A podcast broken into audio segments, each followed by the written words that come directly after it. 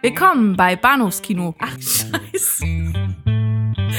Willkommen bei Bahnhofskino mit Patrick Lohmeier und Daniel Gramsch.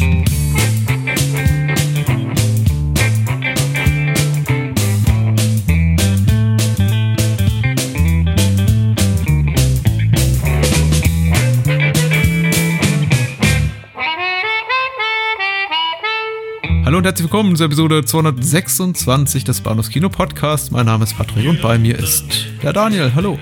Hi. Der, der Robin Hood unter den, ich wollte schon sagen, Schwerverbrechern, unter den, Ja. unter den äh, deutschen Kinopodcastern.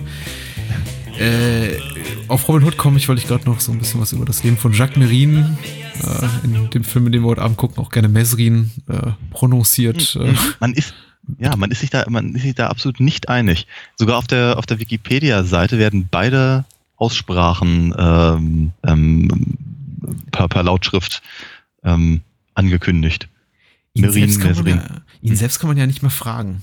Nee, nicht wirklich, ja. Ähm, was ich ganz witzig finde, der, der, also der Merin-Film, über den wir jetzt gleich sprechen werden, äh, hat auch einige äh, Originalaufnahmen aus, aus ähm, damaligen Fernsehsendungen und sowas. Und da hörst du so auch beides, Mesrin und äh, Merin. Ähm, ich erinnere mich tatsächlich, dass es eine Szene in der Vincent Cassel-Fassung des Films gibt, in der er sich sehr darüber beschwert, wenn man ihn Mesrin nennt, weil es würde, man würde ja auch nicht Champs-Élysées sagen. Ähm, Aber man sagt Louis de Finesse. das ist richtig, der kam aber auch aus Spanien. Ja, das. Ja. Ähm, und äh, genau, aber hier in, in der Fassung sagt er, sagt er das selber, und zwar alle fünf Minuten. Ja, das ist äh, tatsächlich so. Ähm, also der Name wird relativ häufig gesagt. Man, Ja. es, es ist schwer zu vergessen, um wen sich der Film dreht. Genau. Aber er ist ja auch ein putziges, putziges Bürschlein. Er hat sich ja auch verdient, dass man einen Film über ihn macht, nicht nur einen, sondern gleich irgendwie mindestens zwei, zwei größere Produktionen. Die bekanntere ist ja die bereits von dir erwähnte Adaption mit äh, Vincent Cassel in der Hauptrolle, ein großer Zweiteiler, zumindest hierzulande als Zweiteiler gelaufen. Ich weiß nicht, ob es davon auch eine, eine Kinofassung gibt, die dann vier Stunden geht. Ich glaube nicht, ich glaube, es war auch in Frankreich zwei, zweiteilig. Äh, ich glaube, der, der erste Teil ist äh, L'Instinct de Mort und der zweite ist äh, L'Ennemi Public Nummer Ja. 1. Ja. Und äh, bei uns haben sie das halt, äh, haben, haben sie, glaube ich, Mord, Mordinstinkt und Todestrieb genannt, was Ja. ehrlicherweise quasi das gleiche ist. Aber egal. Das habe ich mir auch gerade gedacht. Aber ähm, ich glaube, man ist da dem Beispiel der ganzen Übersetzung skandinavischer Krimiliteratur gefolgt, hat gedacht, ach, wieso braucht man sich einen originalen, originellen Titel überlegen fürs, fürs Deutsche, wenn man einfach die Bücher alle Verblendung, Täuschung, Enttäuschung, Verrat, Hinrichtung oder so nennen kann. Richtig. Äh, ja, nun die etwas weniger bekannte Adaption, auch die jetzt vom zeitlichen Umfang, den sie abdeckt, etwas weniger ambitionierte Adaption. Ich glaube, sie beginnt Anfang der 70er und endet dann mit dem, äh, Achtung, Spoiler, Tod von Jacques Merin, äh, 1979 war das, glaube ich. Richtig, genau. Und äh, der Film ist von einem Herrn äh, auf dem Regiestuhl inszeniert namens André äh, Genové, wenn ich Mhm. das jetzt richtig Ja, ausspreche, Genova, der glaube ich, aber ja. Hm. Der nicht wirklich viel gemacht hat, außer äh, der, der hauptsächlich als Produzent tätig war und einen Film gemacht hat, den ich, glaube ich, auch ganz gerne gesehen hätte, jetzt wenn ich das so sehe. Deine einzige andere Regiearbeit war ein paar Jahre zuvor im Slip of Trip, äh, Mhm. äh, im Original Le Folie d'Elodie, äh, auch, sehr, auch sehr schön. Und es geht um die, es ist eine, eine, eine, eine, Softsex-Komödie aus der Perspektive einer blauen Unterhose, einer blauen Damenunterhose erzählt. Oh, großartig, ja. Mhm. Ich kenne ja auch nur die Inhaltsangabe und die liest sich. Tells the tale of sexual encounters of one woman and several friends, family members and acquaintances as seen and told from the perspective of a pair of satin blue panties. Ja. Vielleicht was Ja. für einen zukünftigen Ich wollte Podcast. sagen, vielleicht findet man den ja mal raus. äh, aber ja, nicht Slip of Trip äh, ist das Programm, sondern Merin. Und zum zweiten sprechen wir über den nicht so populären dritten Teil der Mad Max-Reihe, von Mhm. einigen doch vielleicht heimlich geliebt oder doch zum Teil geliebt. Und äh, wir gucken auch mal drauf und äh, fragen uns, was uns so daran stört oder ob der Film viel besser ist als sein Ruf. Aber ja, Das werden wir das- rausfinden. Genau. Dazu dann später mehr Mad Max jenseits der Donnerkuppel von aus dem Jahr 1985 von George Miller und George Ogilvy, Ogilvy und äh, Äh, Twin Peaks. Ogilvy. Ogilvy. Ogilvy. Und Twin Peaks gibt's natürlich auch. Natürlich. Wie jede Woche. Zwei Folgen. Ja. Ja. Merin. Merin. Mesrin. Von, Wie auch immer. Genau. Man kann sich auch nicht so richtig einigen, äh, von wann der Film ist. Ich habe 83 gelesen. Mhm. Ähm, rausgekommen ist er am 29. Februar 84. Mhm. So weit, so gut.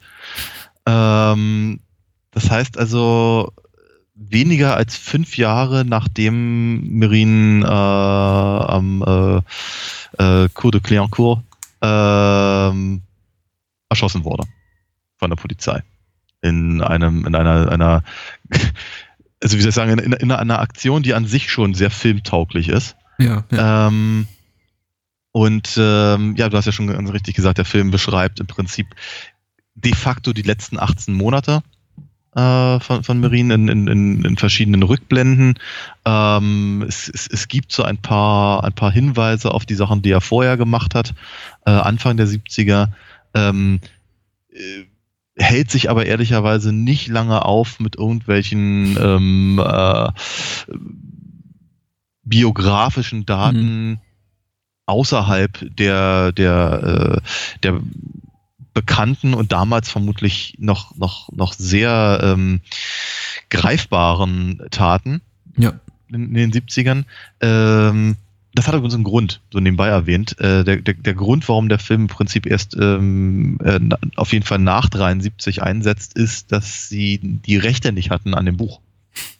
Ja. Äh, Jacques Marine hat, äh, hat ja ein, ein, ein Buch geschrieben, das heißt auch L'Instinct de Mort. Ähm, äh, und ist damit im Prinzip, äh, also er hat von, seine fast 40 Morde irgendwie geprahlt und äh, ähm, versucht sich so eine Art politischen Hintergrund zu geben und das war ein großer äh, Renner damals. Ähm, und die Filmrechte hatte äh, Jean-Paul Belmondo sich geschnappt. Mhm. Und der wollte das irgendwie verfilmen, aber es ging irgendwie nicht. Ähm, kam, kam zunächst auf jeden Fall die, die Rechte an praktisch der Story hatten sie nicht. Sie konnten halt praktisch alles nach dem Buch in irgendeiner Form verfilmen. Ähm, das ist praktisch der, der, der, der Hintergrund, warum es eben nicht so ambitioniert ist wie, ähm, wie der von Vincent Cassel.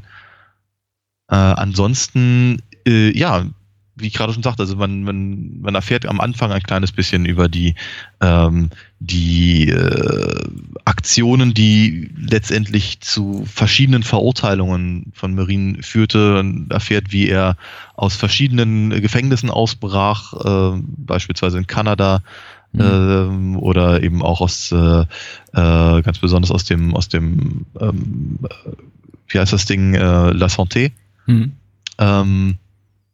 Auf, auf spektakuläre Art und Weise. Also, er, er, und ein paar Kumpels verkleiden sich als, äh, als, als, als äh, Wärter und schlendern über den, über den, äh, den, den Innenhof, um sich dann eine Leiter zu schnappen und um über die Mauer zu flüchten. Das könnte, das könnte direkt aus einem, aus einem Phantomas-Streifen kommen. Ne? ähm, genau. Und ja, wie halt andere Sachen, die, die halt innerhalb dieser letzten 18 Monate passieren, eben verschiedene Kidnappings, ähm, äh, seine, seine, sein, sein, sein Blues mit der, mit, mit, der, mit der Presse, weil die hat er geliebt, er wollte halt immer irgendwie grundsätzlich auf Platz, äh, also vielmehr auf Seite 1 sein und ja. äh, äh, hat Interviews gegeben und ähm, Nachrichten geschickt und, und, war halt sehr auf sein, auf sein öffentliches Image halt ähm, äh, aus und ähm, wird ein Casino überfallen und ähm, ständig ist man am Flüchten und andere Sachen werden vorbereitet und es bleibt alles sehr auf dem äh, auf so einem Vignetten-Niveau. Es, ist ja, es ist im Prinzip eine Nummernrevue. Alle, alle drei Minuten ändert irgendwie das Setting. Äh, er hat eine andere Maske, mal hat er Haare, mal keine, mal im Gesicht, mal oben nicht und dann äh, äh, also wird im Prinzip wirklich von Szene zu Szene ändert, ändert Merin sein Aussehen, was im Übrigen mhm. wohl der Tatsache äh, entspricht. Er war, war wohl bekannt als Mann der tausend Masken, ähm, was auch wohl ein Grund ist, warum die Polizei ihn halt lange nicht, nicht schnappt. Ähm, äh, wie gesagt, also der, der, der, der Film hopst halt wirklich von, von einem äh, Highlight quasi zum nächsten, ohne wirklich dabei zu versuchen, äh, die Figur oder die, die, den, den, der, der, der Person näher zu kommen. Ich, wenn du verstehst, was ich meine. Ja, ich verstehe. Ich verstehe es und ich glaube, selbst ohne das äh, Hintergrundwissen, dass eben äh, Jacques Marine 77 seine Autobiografie geschrieben hat, in der die natürlich in der natürlich seine eigene Person extrem glorifiziert und, und positivistisch darstellt, könnte man merkt man es im Film eben auch an, dass er zu großen Teilen darauf basiert, weil der Film nicht wirklich irgendwas hinterfragt, was Jacques mhm. Begin da tut. Ich meine, es werden natürlich auch seine Grausamkeiten, die er verübt an seinen, seinen Mitmenschen, an seiner Partnerin, an dem, einen Journalisten insbesondere, die Entführung, die er durchführt und also er behandelt eigentlich alle wie Scheiße, aber ja. letztendlich wird das im selben Zug dann auch meist damit gerechtfertigt, dass er, dass, dass dahinter eigentlich so eine, so eine ja, quasi großmütige Agenda steht, nämlich insofern, dass er sich gegen das politische System auflehnt und gegen die unmöglichen Zustände in den Justiz, Justizvollzugsanstalten in Frankreich mhm. und überhaupt das ganze System ohnehin korrupt wäre und er quasi mhm. auch so ein bisschen äh, sowas wäre wie, wie, wie, wie ein Heilmittel und das äh, täte ja. eben auch manchmal weh und äh, ihm werden dann eben auch, er, er darf also seine Figur wird in der ersten Szene, mit der er eingeführt wird, äh, wird ist diejenige, der eben äh, zitiert wird mit äh, ich, ich hasse Zuhälter und man eben zeigt, mhm. wie er da so, so einen Luden äh, brutalisiert und äh, mhm. in, in, sich vorknopft. Und äh, es zeigt ihn auf jeden Fall schon mal initial in einem positiven Licht. Das wird hinterher dann so ein bisschen gerade gerückt, aber man merkt schon noch klar, dass irgendwie einfach die, die, glaube ich, auch ein bisschen Zeit fehlt zwischen seinen tatsächlichen Taten und eben dann auch dem, dem Drehstart des Films, in dem er eben auch mhm. zeigt, ein bisschen über das, was er getan hat und über seine Figur und auch seine Rolle in der ja. französischen Kriminalgeschichte einfach so ein bisschen re reflektieren. Ja. wie du auch schon sagst, der Film zeigt eben sehr, sehr viel, ist niemals ununterhaltsam, also ist immer sehr unterhaltsam, sehr immer, immer treibend und. Ja, sehr, sehr rasant tatsächlich, ja. Aber äh, dabei eben auch, äh, ja, es ist eine Nummernrevue. Mhm. Äh, die nicht wirklich viel hinterfragt oder sich mal auch die Zeit nimmt, äh, zur Ruhe zu kommen und einen Moment innezuhalten und zu sagen, so, was ist jetzt eigentlich so die Motivation hinter dem großen Ganzen, ja. außer vielleicht irgendwie das nächstgrößere Ding zu drehen und nochmal das ja. zu, zu toppen, was man bisher schon ja, es ist im Prinzip, also, wir, also äh, weder, weder die Figuren noch, noch ihre Handlungen werden hinterfragt, hast du ja mhm. ganz richtig gesagt. Ähm, ich weiß nicht genau, ob er wirklich glorifiziert wird, aber ich mhm. glaube, die Faszination, die von ihm ausging ähm, für die Öffentlichkeit, für die Medien, ähm, soll schon in irgendeiner Form dargestellt werden. Ich glaube ja, dass der Film ähm, wirklich im, im, im klassischsten Sinne des Wortes reißerisch ist. Ja. ja. Im Prinzip, dass die Sachen, von denen man halt immer sonst nur in der, in der, in der Zeitung gelesen hat, äh, jetzt hier dargestellt werden. Ich meine, das ist ja frisch. Wie fünf Jahre nachdem er, nachdem er erschossen wurde, wird dieser Film gemacht und äh, wird, ja, die, die, die, Franzosen werden sich jetzt sehr, sehr gut noch daran erinnern. Ja, ja, das fühlt sich jetzt auch wie, wie ne? den, den, den Schlagzahlen entsprungen, jetzt auf ja. der Kinoleinwand. Ja, ja, ja, genau das. Ähm, Vincent Cassel sagte in einem Interview zu seinem Film, dass er sich sehr daran erinnert, wie, wie, wie sehr ihn das schockiert hat, die Leiche von Merin zu sehen hm. im Fernsehen. Und äh, deswegen im Übrigen die äh, viel, viele der Einstellungen, viele der Settings, viele der, der Arten und Weisen, wie irgendwas gemacht wurde, äh, sieht halt in dem 84er Film aus wirklich ganz genauso wie auch eben in dem 2008er, glaube ich, was? 2008? Ja. Ja, so etwa. Ähm, äh, das, scheint halt wirklich direkt aus den Fernsehaufnahmen halt praktisch äh, äh gefiltert worden zu sein. Das, die, die, die, äh, die, die, die, die Einstellungen, die, die, die, äh, die Bewegungen, die Art und Weise, wie, wie halt die, die, die Masse äh, gerade am, am äh, hier Port de Cléancourt mhm. ähm, halt rumsteht oder die, die Farbe des Autos ernsthafterweise, ja. Ähm, das ist alles, alles sehr, sehr, äh, offenkundig sehr genau beobachtet und eben sehr genau umgesetzt. Ähm, und die, ähm, die, wie soll ich sagen, die Wandlungsfähigkeit und die, die, die, die, die, die Chutzpe, mit der er eben seine, seine, seine Raubzüge da durch, durchführt, das wollten sie, glaube ich, ganz dringend dahin hinbringen. Mhm. Äh, wird, was, was das mit den Figuren halt macht und wieso die das genau so machen und was äh, das, das, das tritt halt in dem 84er-Film so dermaßen in den Hintergrund, dass es halt einfach gar nicht stattfindet. Ich meine, genauso wenig wie es stattfindet, dass irgendeiner humpelt, wenn er ans Bein getroffen wird.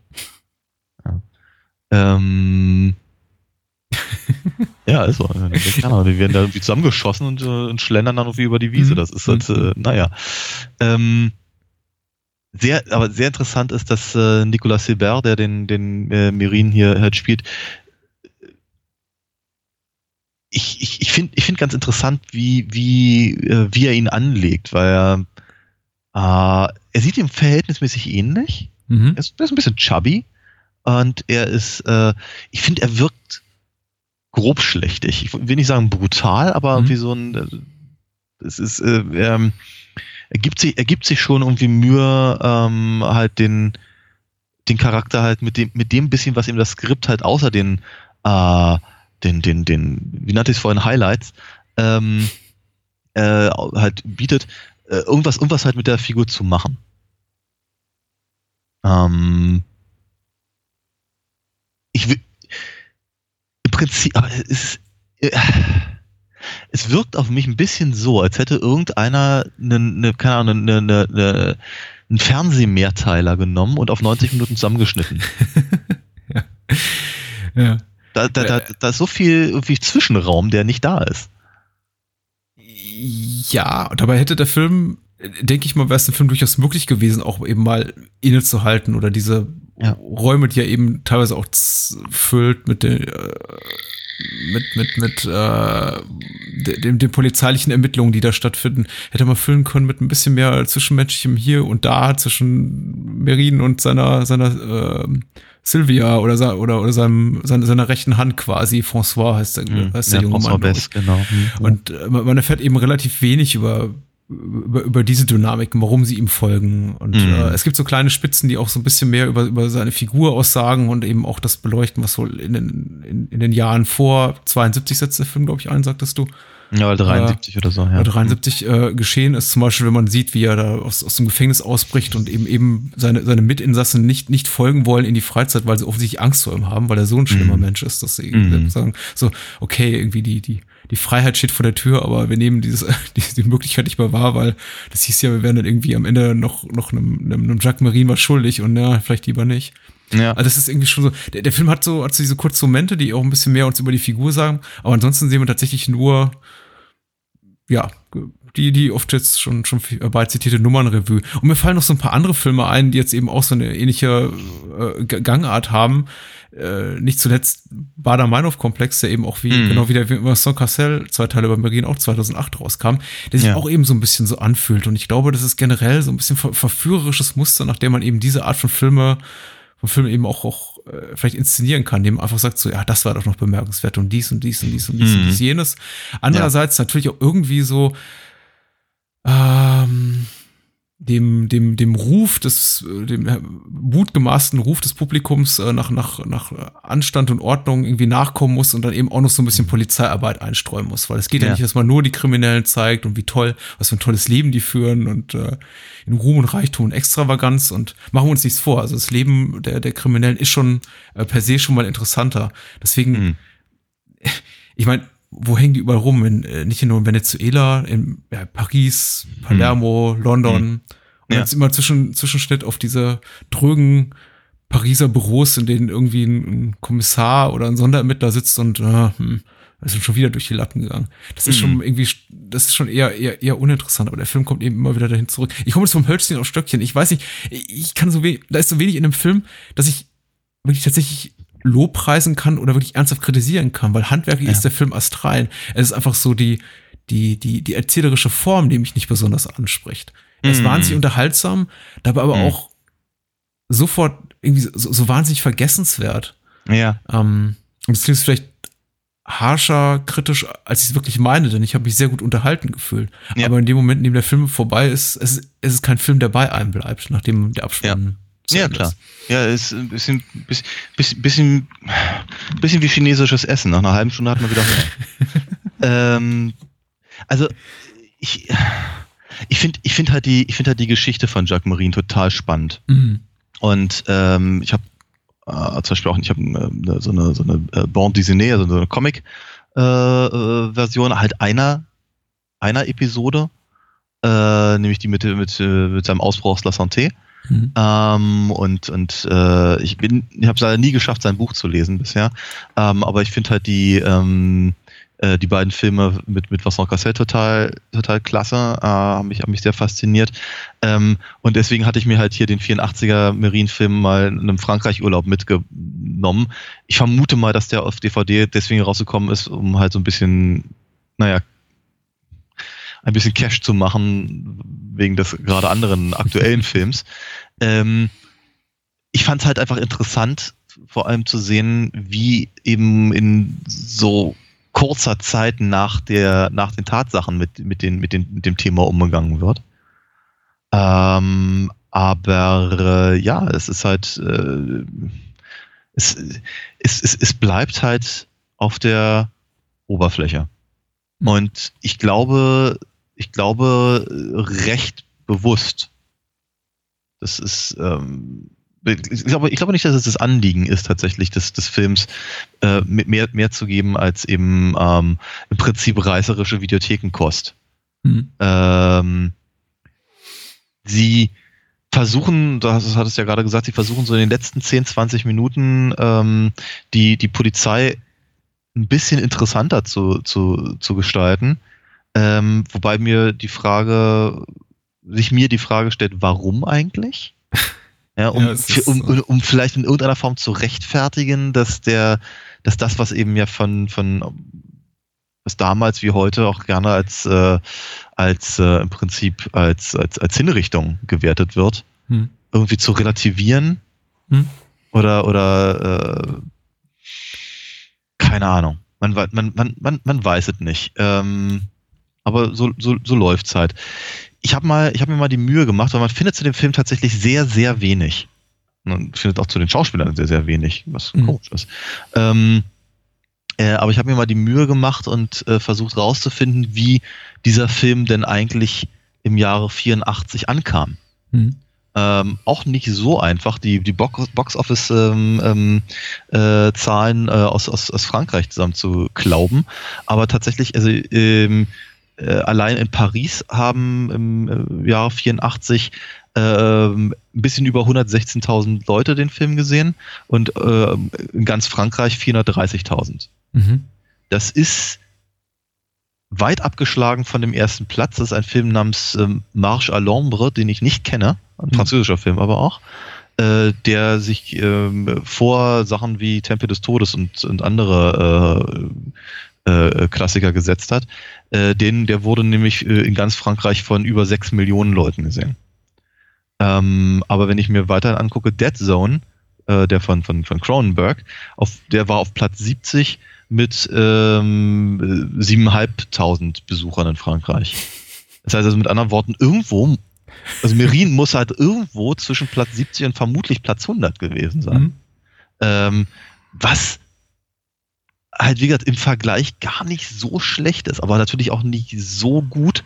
Also ich, ich, ich, vermute mal, dass einfach die, äh, dass die, ähm, die Rechnung nicht aufgegangen ist. Hm. Äh, kurze Korrektur, du sagst gerade 7000 Besucher bei Dead Zone, du meinst wahrscheinlich 700.000, oder? Sieben, ja, siebenhalb, siebenhalb, also 746.000, so. Okay. Meine Güte. Alles klar. Ja, ja. Hm, hm. Ich, also man konnte ja schon ich nehme das Wort ungern im Mund, aber man könnte schon von einem veritablen Flop reden. Ich glaube, angesichts dessen, wie groß der Film angelegt ist. Du hast jetzt gerade gesagt, ein bisschen von solider Videothekenkost gesprochen. Ich, ich, also mein Eindruck ist, äh, ehrlich gesagt, geht nicht in die Richtung. Ich habe schon das Gefühl, der Film ist äh, was sein Budget betrifft und ich meine die ganze Machart schon sehr sehr professionell. Die ganzen, ja ja das auf jeden Fall äh, durchaus ein, ein, ja. einige nennenswerte Actionsequenzen eben keine Starbesetzung muss man ganz deutlich sagen. Auch hinter den Kulissen sind tatsächlich hast du auch gerade schon erwähnt irgendwie keine bekannten Gesichter dabei. Es ist tatsächlich auch relativ schwierig einfach Details über die Besetzung äh, zu finden oder die, die, die Macher, weil für viele ist es eben fast die einzige Produktion oder nennenswerte Produktion ihrer gesamten mhm. Vita, inklusive für den Komponisten Jean-Pierre Rossoni heißt der, glaube ich, der sonst nur Fernsehen gemacht hat, dessen Score ich zum Beispiel sehr, sehr, sehr, sehr schön finde. Ja, der hat mir gefallen, ja. Aber man fragt sich schon so ein bisschen, äh, dahingehend gebe ich dir absolut recht, wo, woher kommt dieser Film und äh, warum ist er irgendwie, war er dann irgendwie am Ende nicht wirklich größer, als er sein sollte, weil man sollte eben ja auch meinen, im Jahre irgendwie 84, keine, keine fünf Jahre nach den tatsächlichen Taten und dem dramatischen Tod von Jacques Marin sollte das Thema noch ein paar mehr Menschen interessieren. Mhm. Ein Film wie Bader Meinhof Komplex zieht irgendwie zumal mal in Deutschland zwei, drei Millionen Menschen in, in, ja. ins Kino und er ist ja, nicht besonders gut. Ja, aber hätte er das 84 geschafft? also vor allem so, wie er gemacht ist, weißt du? Ja. Ja. Also, ähm. Er ist schon sehr exploitativ, das stimmt schon. Also insofern stimmt das schon mit der Videothekenkost. Er, er, will sich nicht deplatziert an, anfühlen, irgendwo in der Action, in der FSK ab 18, ist übrigens, glaube ich, auch in Deutschland noch indiziert. Äh, Echt, in der ab 18 äh, Action-Ecke in, äh, in, in, in der Videothek. Ja, es gab nur, glaube ich, eine, der Film wurde nur einmal in Deutschland veröffentlicht. Es gibt eine, eine Videoveröffentlichung, die ja. ist aber auch schon ewig und drei Tage her, mhm. mit einer ab 18 Freigabe. Und ich würde jetzt ah, okay. mal mutmaßen, dass ich angesichts der sehr schreckenden Popularität des Films irgendwie seitdem jemand um eine Neuprüfung Vermutlich. bemüht hat. Ja, ja, nicht so.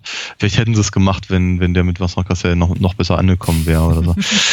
Keine Ahnung. Ähm, ja, nee, ich finde, ich finde, äh, ja, der Film ist durchaus ambitioniert und ähm, ähm, rein von äh, rein von den Effekten her oder von einfach verschiedenen filmischen Einfällen, die sie da so haben, ähm, Viele explodierende Blutkapseln an menschlichen Körpern. Ja, das zum Beispiel das. Aber oder oh, welche Kranfahrten, ich meine, die sind ja auch nicht ganz billig. Mhm. Ähm, aber äh, ich habe halt trotzdem in, in, in vielerlei Hinsicht, deswegen habe ich auch vorhin ganz bewusst von einem Fernsehmehrteiler gesprochen. Mhm. Ich eben schon das Gefühl habe, dass, dass, er, dass er so rein von der Haptik her ähm,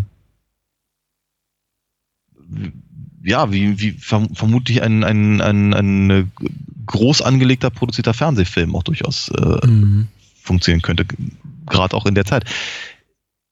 Im Prinzip, ich meine, sie haben, glaube ich, durchaus, und da hatte ich ja vorhin auch gesagt, dass sie sich die Mühe gemacht haben, bestimmte Sachen so, so darzustellen, wie sie ähm, auch aus, äh, aus, aus den ähm, äh, Nachrichten halt noch bekannt waren.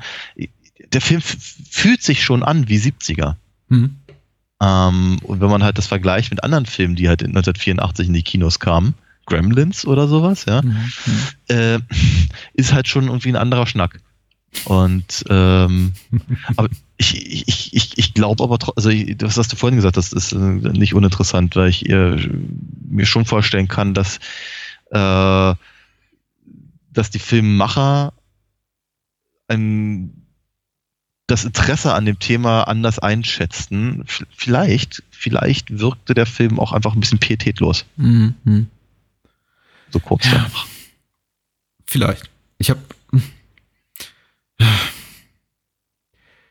jetzt, jetzt brodeln so einige Sachen in mir hoch, die mir gar nicht während des Films so, so, so gekommen sind, aber Sachen, die mir jetzt eben so im Nachgang beim nochmaligen Reflektieren darüber auffallen. Zum Beispiel wirklich, dass äh, jetzt, jetzt gerade bei, bei dem Stichwort bei deinem Stichwort äh, irgendwie TV-Zweiteiler, der irgendwie auf Kino, Kinolänge runtergekürzt wurde, erinnere ich mich dann doch an, an mehr und mehr Szenen, die einfach schon so für mich den Eindruck machen, als sei man da wirklich, hätte man wirklich gesagt, wir machen hier einen ambitionierten großen Kinofilm. Zum Beispiel ja. allein äh, fußend auf der Tatsache, dass man eben ganz, ganz wenige Dialogszenen, einfach auch so expositorische Szenen einfach nur so in, weiß nicht, schmucklosen Räumen hat stattfinden lassen, sondern man hat wirklich glaube ich, fast für jede einzelne Gesprächsszene, auch was auch auf Seiten der Polizei, nicht nur auf Seiten Marines und seiner, seiner Kompagnons, sondern auch auf Seiten der Polizei, immer in verschiedenen Arten von Räumen inszeniert, äh, während Autofahrten. Man sieht sogar einmal äh, hier Marine, also Nicolas Sibert, der Hauptdarsteller mit mit seinem Kompagnon François bei, bei, beim Joggen an, an, an der mhm. Szene oder durch irgendeinen Park und so. Man schon, glaub, man, das äh, müsste Hyde Park sein, oder? Die sind da, glaube ich, gerade in London. Ja, sie sind gerade in London. Also man hat sich schon, man hat, man hat offensichtlich an Originalschauplätzen gedreht, man hat sich eben auch die Mühe gemacht, ganz bewusst, das jetzt nicht alles in äh, Kulissen spielen zu lassen, also, mhm. so dass der, der Film sieht eben nicht aus wie ein 0815 Tatort, wo, den man einem mhm. ansieht, dass da an jeder Ecke das Budget gefehlt hat, um mal eine Außenaufnahme zu drehen oder einen mhm. Originalschauplatz zu fahren. Mhm. Und und ähm, der muss, der muss deswegen, glaube ich, auch nicht ganz günstig gewesen sein, wäre jetzt so meine hm. Mutmaßung. Also ja. es ist, äh, es, es, es, kostet durchaus einiges Geld, alle zwei Minuten eine komplett neue Szene mit einem, in einem komplett neuen äh, Setting aufzusetzen. Ja. Äh, meistens noch irgendwie an, an, an ausländischen Originaldrehorten. Ja. Aber warum? ich weiß nicht, was, was das wert, frage ich mich. Ich, ich, ich, bin mir nicht ganz so sicher.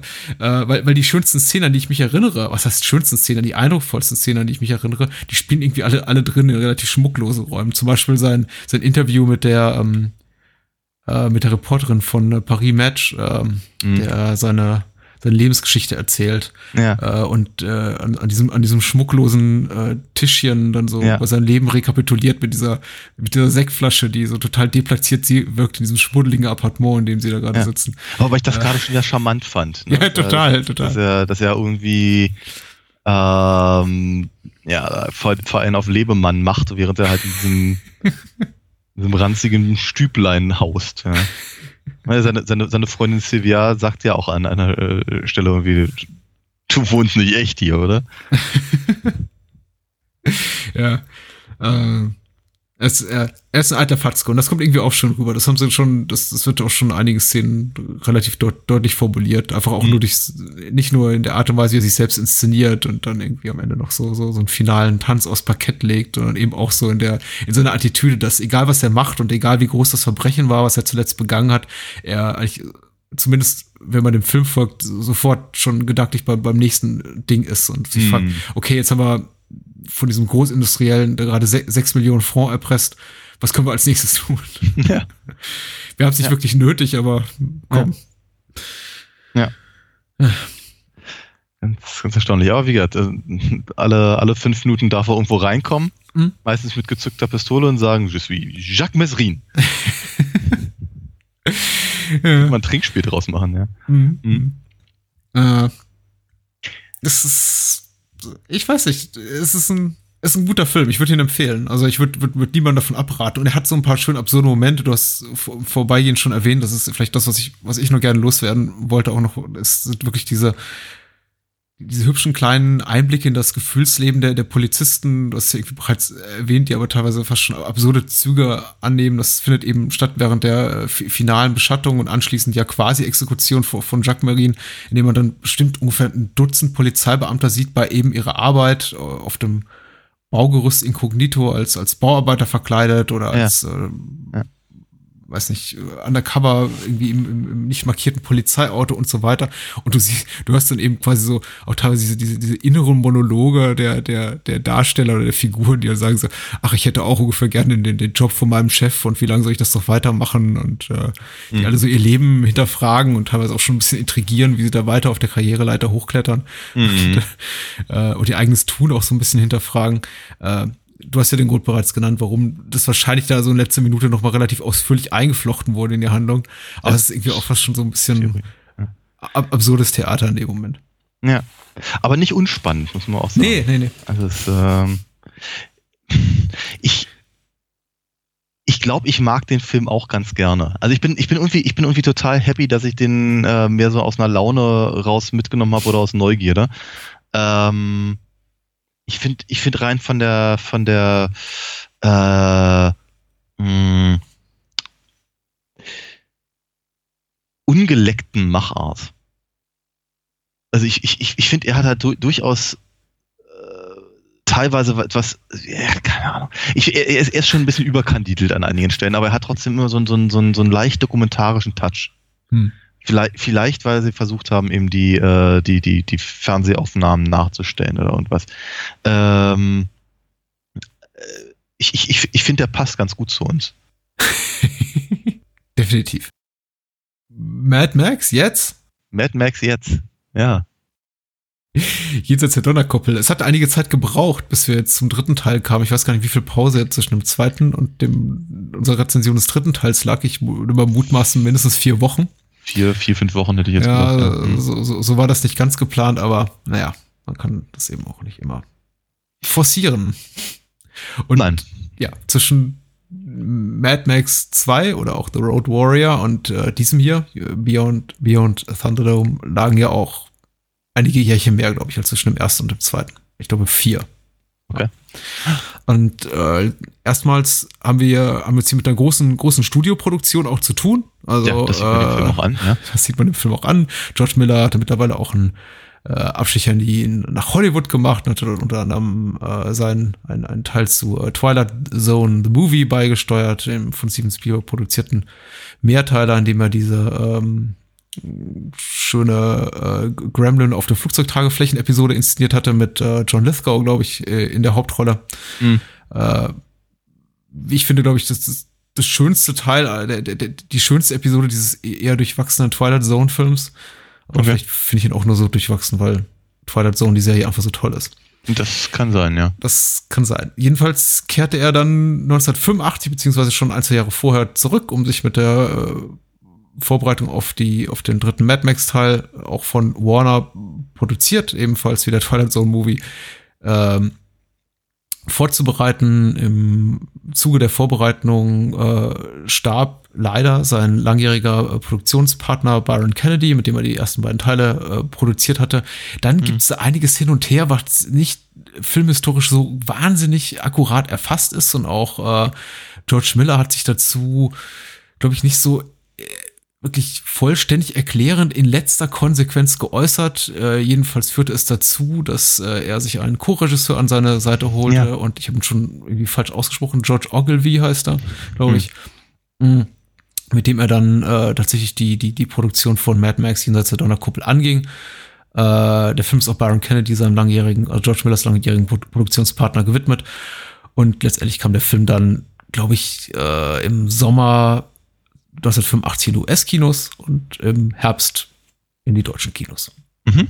Und äh, da sind wir. Das ist Tina immer. Turner und allen und äh, lesen mal die Inhaltsangabe vor. Die hat geschrieben Jan Hache äh, bei der UFDB. Und der schreibt, der ehemalige und inzwischen ausgebrannte Max äh, schafft es gerade noch so durch die Wüste in das provisorische Städtchen Bartertown, den letzten Versuch von Überlebenden des atomaren Overkills, sich ein bisschen Zivilisation zu erhalten. Im Bartertown hat Anti- Anti-Entity, gespielt von Tina Turner, das Sagen, auch wenn sie sich ihre Macht wohl oder übel mit dem kleinwüchsigen Master und dessen Tumpenschläger Blaster teilen muss, da sie Bartertowns Energieversorgung in der Hand halten. Da Anti-Entity von Max Fähigkeiten und seiner Geschicklichkeit im Nahkampf beeindruckt ist, schlägt sie ihm einen Deal vor. Max Max soll dafür sorgen, dass Entity die alleinige Macht über Bartertown erhält. Dafür soll er ihr in der Donnerkuppel einer Kampfarena gegen Blaster, dafür soll er ihr, dafür soll er in der Donnerkuppel einer Kampfarena gegen Blaster antreten und bekommt im Gegenzug die Gelegenheit, seinen Weg motorisiert durch die unendliche Einöde fortzusetzen. Doch es kommt anders, als Entity sich erhofft hat. So. Okay. War da irgendwo ein Punkt in dem, Ko- äh, in dem Satz? Mehrere Punkte. Okay. Gut. Ähm, Ja. Ja.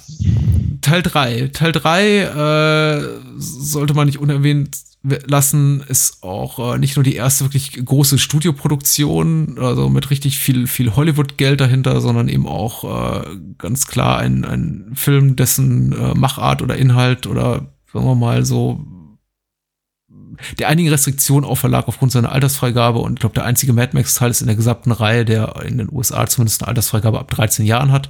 Also sich Ja. offensichtlich auch an ein jüngeres Publikum wendet, weil Ja. Warner sich auch gedacht hat, wenn wir schon Geld dafür ausgeben, dann müssen auch irgendwie die Kids erwischen. Ja, Und, ja, ähm, ja, ja. Das merkt man dem Film an. Äh, nicht unbedingt in der ersten halben Stunde, Nein. ähm, aber äh, spätestens, wenn dann die, die Lost Boys quasi dann auftauchen. Ich dachte, ich durfte Gag machen. Nee, Entschuldigung. Ja. ich, ich war schneller.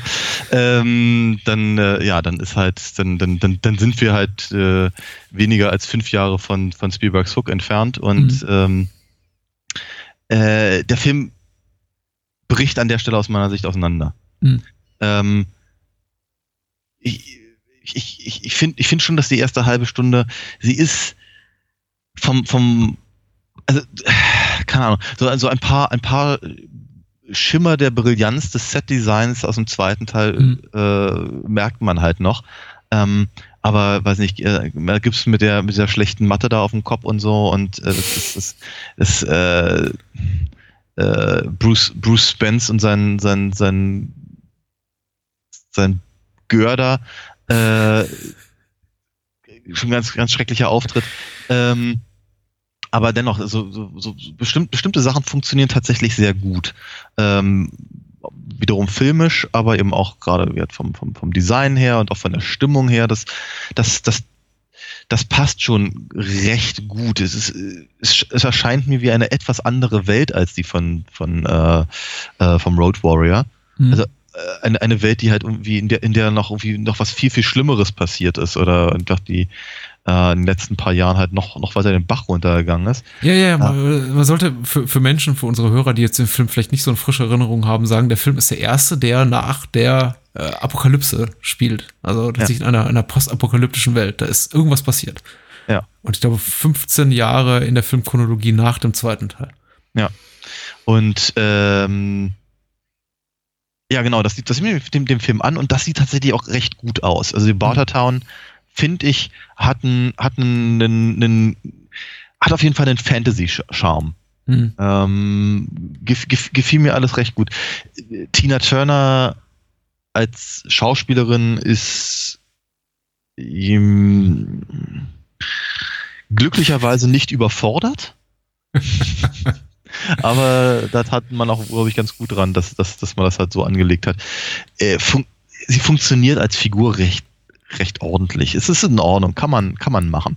Äh, es ist halt, ich, ich, ich empfinde es tatsächlich als störend, dass es Tina Turner ist.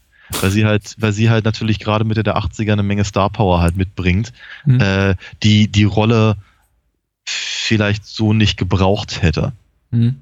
Aber auch wieder all das, das, das, das funktioniert. Sie, haben, sie haben wirklich interessante Ideen. Auch die, auch die Idee der Donnerkuppel an sich ist nicht uninteressant. Was sie da, was sie da machen an, an, an, äh, äh, an, an, Kampfeinlagen und sowas. Ich bin mir nicht sicher, ob es für einen Mad Max-Film passt. Hm. Aber rein als Fantasy-Film gesehen funktioniert das recht gut. Es sieht auf jeden Fall alles, alles ordentlich aus. Auch äh, die Kle- Kleinigkeiten, die ich sehr charmant finde, wenn sie ihm da dieser, dieser, dieser Pappmaché, äh, äh, dies- diesen Kopf da auf den Mhm. Kopf setzen und sowas. Abgefahrene Sachen, aber eben, sagen wir mal, sehr verhalten im Vergleich zu dem, was äh, ähm, äh, die Truppe um Lord Humongous zum Beispiel angeht. Ja. Und trotzdem hat man halt hier auch in, bei, in, in, äh, in Bartertown halt die ganzen äh, SM-Leute, die dann durch die Gegend klatschen. Hm. Hm. Hm, hm, hm, hm, hm. Ähm, weil, war es das zweite oder dritte Mal, dass ich den Film gesehen habe? Zumindest habe ich ihn jetzt auch wirklich letztlich mit dem Ehrgeiz gesehen, ihn besser zu finden, als ich ihn das letzte Mal fand, was Okay. die letzte, letzte Sichtung sicher einige Jahre her. Mhm. Ich kann mich daran erinnern, den Film damals besonders gut gefunden zu haben, insbesondere die zweite Hälfte. Und habe mich Mhm. jetzt natürlich auch wirklich, wirklich bewusst darum bemüht, die, die guten Sachen zu sehen und mich auch zu Mhm. fragen, was funktioniert für mich eigentlich an dem Film nicht so, abgesehen von der offensichtlichen Tatsache, dass er eben weniger, weniger hart, weniger edgy, weniger gewalttätig ist, weniger einfach ja, brutal in seiner gesamten Tonalität, aber auch in dem, was man eben auf der Leinwand sieht, an bl- blutigen Morden und so. Man muss ja sagen, die Film, die, die Reihe hat ja bisher auch nicht ge- geglänzt durch, äh, durch, durch blutiges Gekröse. Es ist ja Nee. nicht äh, so, dass der Film, äh, dass in dem Film pausenlos geflucht wird und geballert wird und irgendwie äh, Köpfe durch die Gegend fliegen. Aber hat eben sehr, sehr harte Gangart gehabt. Also es war einfach, Ja. es, es war so eine Atmosphäre der Gnadenlosigkeit und Mm. des, eines, eines grundsätzlichen Zynismus, die die, die Reise durchzieht. Und das hat eben der dritte Teil gar nicht mehr. Und das, dessen war ich mir eben auch bewusst, bevor ich ihn jetzt auch ein zweites Mal gesehen hatte. Deswegen habe ich äh, versucht, mich davon auch so ein bisschen zu lösen und da irgendwie mit, mit, mit, mit offenen, ja, mit einer gewissen Offenheit ranzugehen. Und mich irgendwie auch gefragt, wo, woran scheitert der Film denn wirklich? Denn ich hab, kann mich nicht daran erinnern, das letzte Mal rausgegangen zu sein, mir gedacht zu haben, naja, da wird aber zu, zu, zu, zu wenig geflucht und zu, der, Film ist zu wenig brutal, sondern sich hat mich, haben mich eben die, die erzählerischen Momente äh, gestört und eben Mhm. nicht nur die, die Kinder im, im zweiten Teil des Films, die eben auch einfach massiv uninteressant sind, aber das können wir vielleicht gleich noch ein bisschen mehr vertiefen, Mhm. sondern diese ganze Tina Turner Nummer tatsächlich so, so blöd das jetzt klingt, äh, irgendwie den Film so sehr an ihrem Bild oder Mhm. ja ihrem im Image aufzuhängen, den Film Ja. mit einem Tina Turner Song starten zu lassen, sie eben Ja. als den großen Baddie zu etablieren, der dann Mhm. aber auch einfach mittendrin so mal für weiß nicht, eine, Eine eine knappe Dreiviertelstunde Stunde, eine Dreiviertelstunde aus der Handlung verschwindet und sowieso niemals wirklich besonders aktiv in, in die Handlung eingreifend wirkt, sondern eher so die Fäden im Hintergrund zieht. Ja. ist einfach für mich ein wirklich großes äh, Versagen des Films. Ich, die, die Szenen mit ihr funktionieren überhaupt nicht, in meiner, meiner, meiner Meinung nach. Und ich mag Tina Turner eigentlich als Person, nach all, all, allem, was ich von ihr gesehen habe, in Interviews, auch äh, musikalisch, habe ich all, alle Wertschätzung für die Dame. Aber im filmischen Bereich, und da muss man leider an, an unser, an, an meine Haltung auch gegenüber GoldenEye, der auch schon gekrönt wurde von einem äh, Tina Turner Titelsong, Ja, ja. an, anschließen. Äh, hier ist es One, One of the Living, heißt, Mhm. heißt, der, heißt der Titelsong hier. Ist auch ihr, ihr zweiter Auftritt, filmischer Auftritt hier bei uns im Podcast nicht echt nicht nach meinem Geschmack geraten, weil es, Nee. alle ihre Szenen zerfallen für mich einfach unter dem Druck ihrer eigenen Präsenz. Da ist eben Ja. Tina Turner, da ist eben Mhm. keine Ja. australische Wüstenschlampe, die alles niedermacht, Mhm. die irgendwie morgens äh, Steine zum Frühstück frisst und äh, Leute wie Mad Max irgendwie, weiß nicht, äh, halb, halb verzerrt wieder ausspuckt. Sie passt eben einfach nicht da rein. Und eben das in, in dem Moment ist für mich eigentlich schon verloren, indem sie dann, dann, indem sie Mad Max begrüßt, irgendwie als, als, als Raggedy Man. Und ich habe das Gefühl, okay, jetzt bricht sie gleich in einen Song aus und der heißt Raggedy Man. Mm, Oh, you dirty old Raggedy Man oder sowas. Es ist, ich weiß, ich bin unfair, ich bin unfair, aber es ist irgendwie, sie passt nicht da rein. Sie passt nicht Ja. in diesen Film rein. ja, das ist Und Tina Turner ist für mich einfach ein Riesenproblem in diesem Film. Ja. Ja, ja. Ich, ich, ich, ich sehe deinen Punkt. Ich sehe ihn, glaube ich, nicht ganz so hart wie du, aber ich sehe den Punkt ganz deutlich. Und äh, also ich habe ihn, ich ich habe ihn jetzt zum zweiten Mal gesehen. Ich hatte ja vorher schon gesagt, das ist der einzige der Mad Mhm. Max-Filme, die ich äh, vor unserer kleinen Reihe in, vollständig gesehen habe. Das muss, keine Ahnung, 20 Jahre her sein oder so. Also voll, bei der, bei der, bei der Fernsehauswertung habe ich ihn mal gesehen. Ich habe ihn noch nie ausgeliehen oder sowas. Ähm, ich empfand ihn halt immer als als okayen bis guten Fantasy-Film. Ich habe nie verstanden, was, was, äh, also basierend auf dem habe ich nicht verstanden, was das, was das, das große Interesse an Mad Max überhaupt äh, verrufen hat. Das habe ich erst verstanden, als wir jetzt neulich den, den zweiten gesehen haben. Ähm, äh, jedenfalls, äh, ja, aber es ist, es ist ein Problem. Es ist, äh, das ist, das ist, das Star Power Ding ist halt immer ein Problem. Das ist, keine Ahnung, das ist auch bei Jack Nicholson als Joker ein Problem, ja. Ähm, und von daher äh, kann ich sie eben auch nicht so, so ernst nehmen. Ich finde, ich finde so ein oder zwei Momente mit ihr gar nicht so schlecht, wenn sie, äh, also zum Beispiel, wie wenn, wenn, wenn sie von äh, Master gezwungen wird, äh, zu, zu sagen, wer halt Bartertown tatsächlich ähm, ähm, ähm, über Bartertown bestimmt. Mhm. Äh, da, da, da, da, da scheint sowas durch wie Sch Schauspielerei. Ja?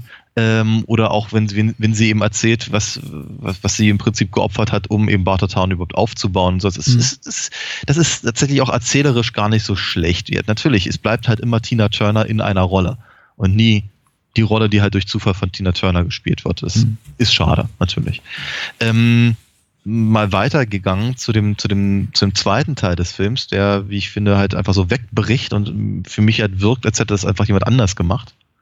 Ähm, das sind Hat's das, vielleicht, das, hat's vielleicht auch. ja, wer weiß es. Also, aber es ist eben, äh, ich, ich finde, ich finde das halt so, so, so merkwürdig, weil diese ganze Geschichte mit den, wird- haben die eigentlich einen anderen Namen? Also ich, ich nenne sie einfach Lost Boys. Mhm. Ähm, äh, ist tonal ganz seltsam. Ja. Ich, fra ich frage mich, ob er irgendwie rekurrieren soll auf, auf das, auf, auf im Prinzip auf den ersten Mad Max-Film, so, so irgendwie so die, die, die, die, die, die, die Möglichkeit einer, einer, einer heilen Welt abseits von, von allem anderen mit sowas ähnlichem wie einer Familie irgendwie für ihn durchscheinen soll.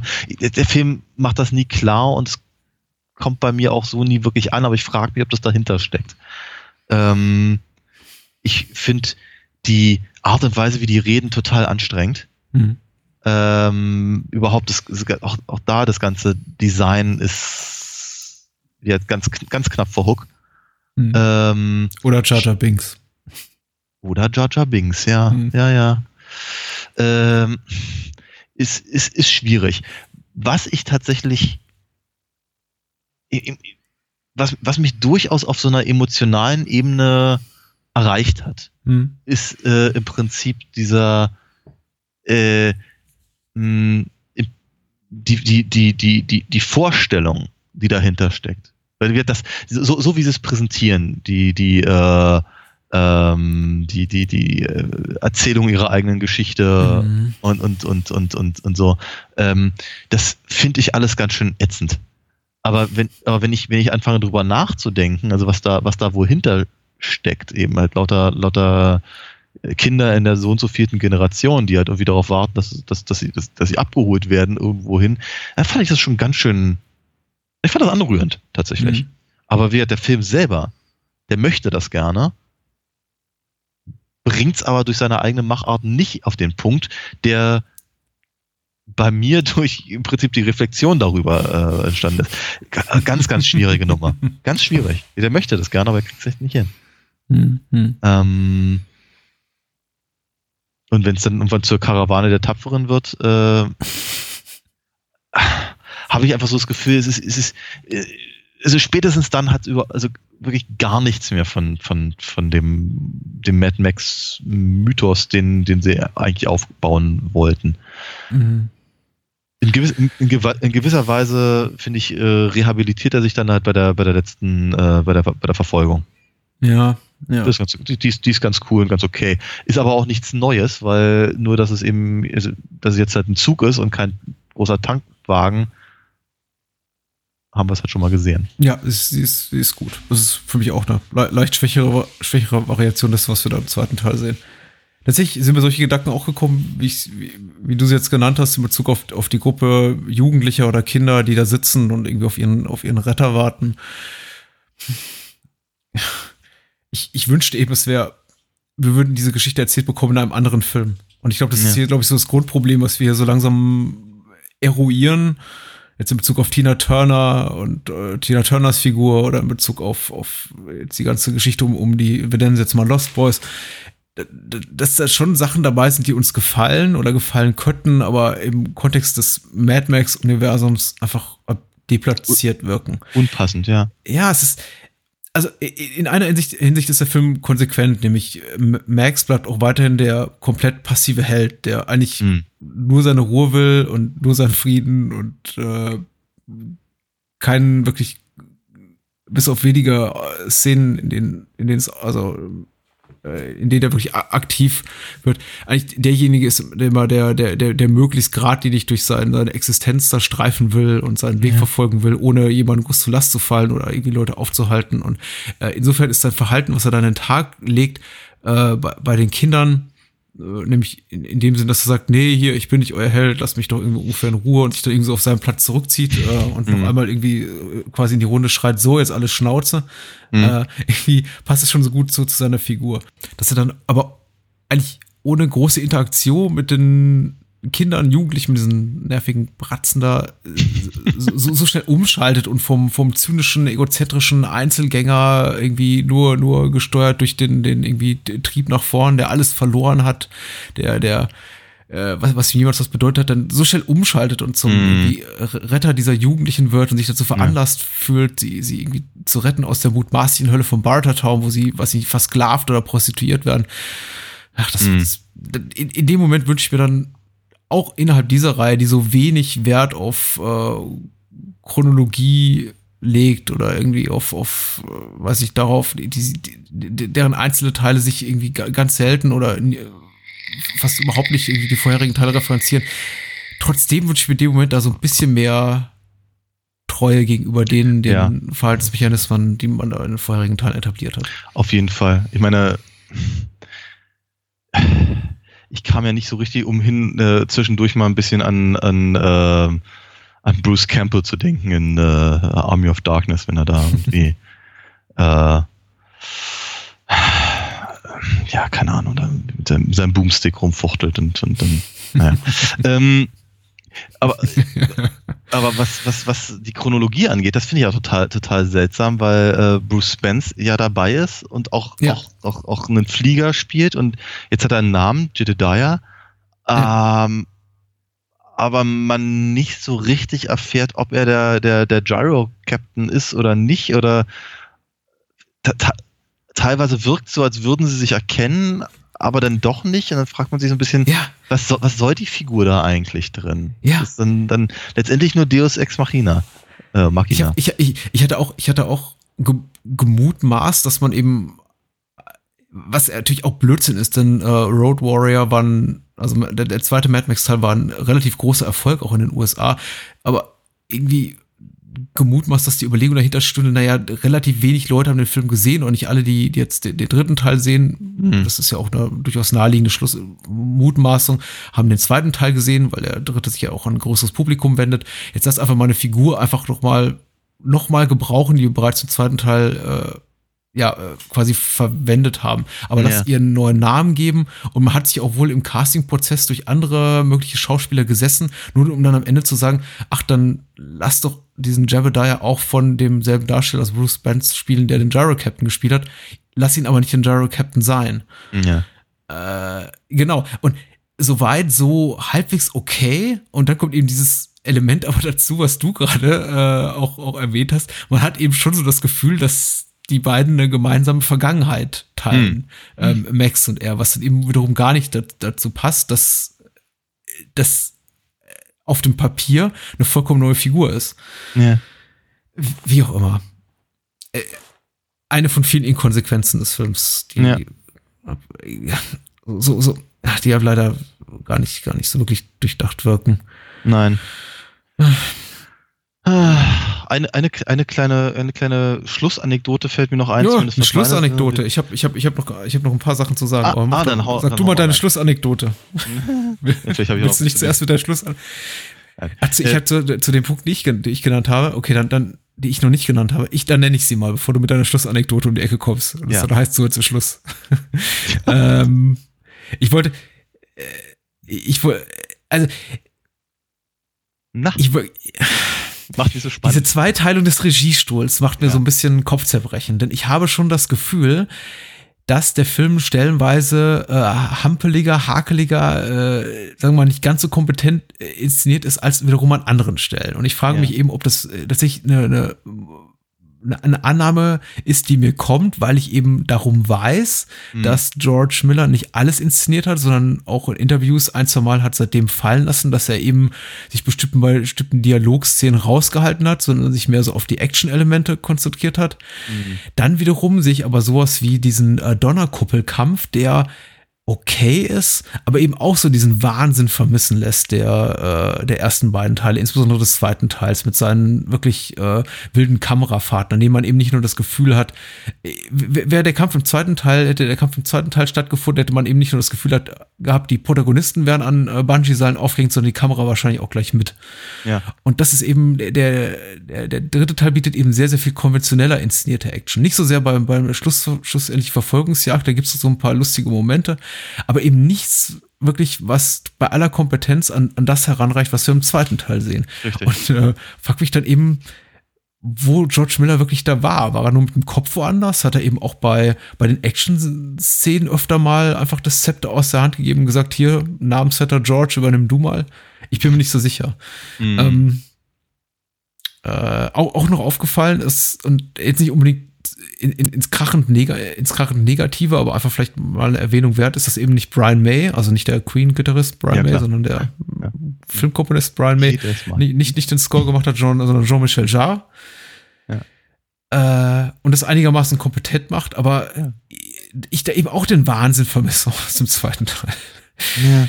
Ähm, das ist einfach, der, der zweite hatte schon, ich weiß nicht, das waren schon, das, das waren einfach äh, grandiose Kakophonien, die da auf der, auf der Tonspur sich abspielten. Und äh, ja. Jean-Michel Jarre, der große, äh, große äh, Komponist äh, von, weiß nicht, großer französischer und äh, epischer Hollywood-Dramen, ja.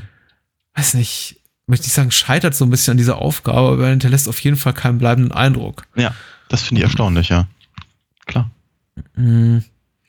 Da noch sowas aus der Erinnerungsklamottenkiste ist, dass ich, ähm, als ich den Film, Filmtitel erstmals hörte und den Film dann eben auch damals sah und äh, las äh, äh, Jenseits der Donnerkuppel, hatte ich unter Donnerkuppel etwas wirklich episch Grandioseres vorgestellt als mhm. das, was wir da sehen.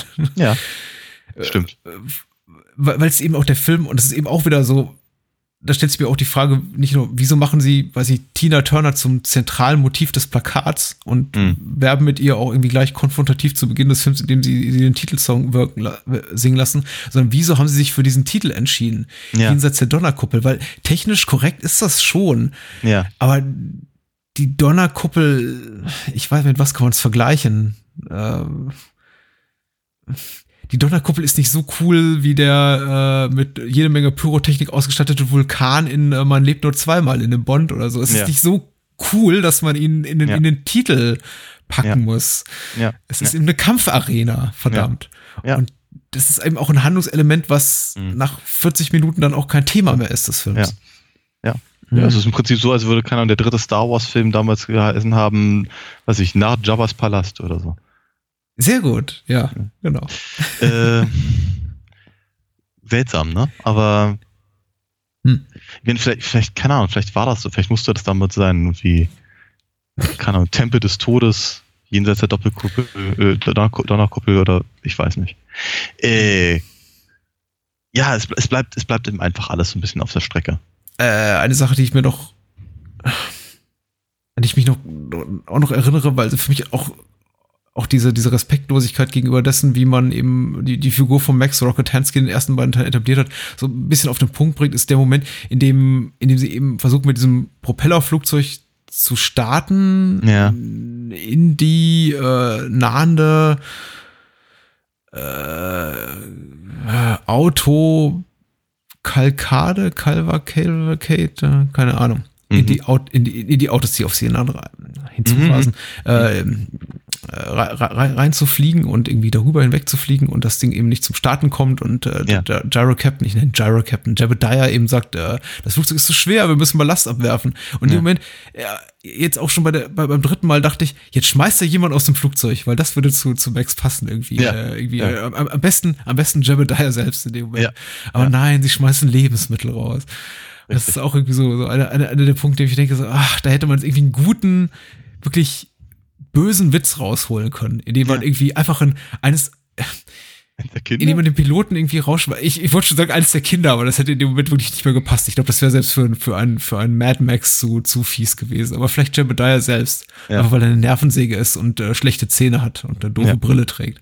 Ja. Aber, aber nein, das sind Lebensmittel und es ist irgendwie alles so nett und alle überleben und, ähm, ja, und so schön ich diesen, diesen ganze Coda am Ende finde, diesen, diesen kleinen Epilog, in dem zu dem Zeitpunkt, als Max dann schon weitergezogen ist durch die Wüste und die irgendwie dann über, über Bilder der zerstörten Städte äh, dann die Stimme von, ich glaube, Savannah heißt die Figur, Mhm. dann irgendwie da- da- darüber, darüber äh, berichtet, was irgendwie, weiß nicht, über das, was sie irgendwie aufbauen werden und äh, was, was Max doch für eine tolle Figur ist und irgendwie äh, Je- Jesus gleicher Retter und das hatten wir alles auch schon im zweiten Teil.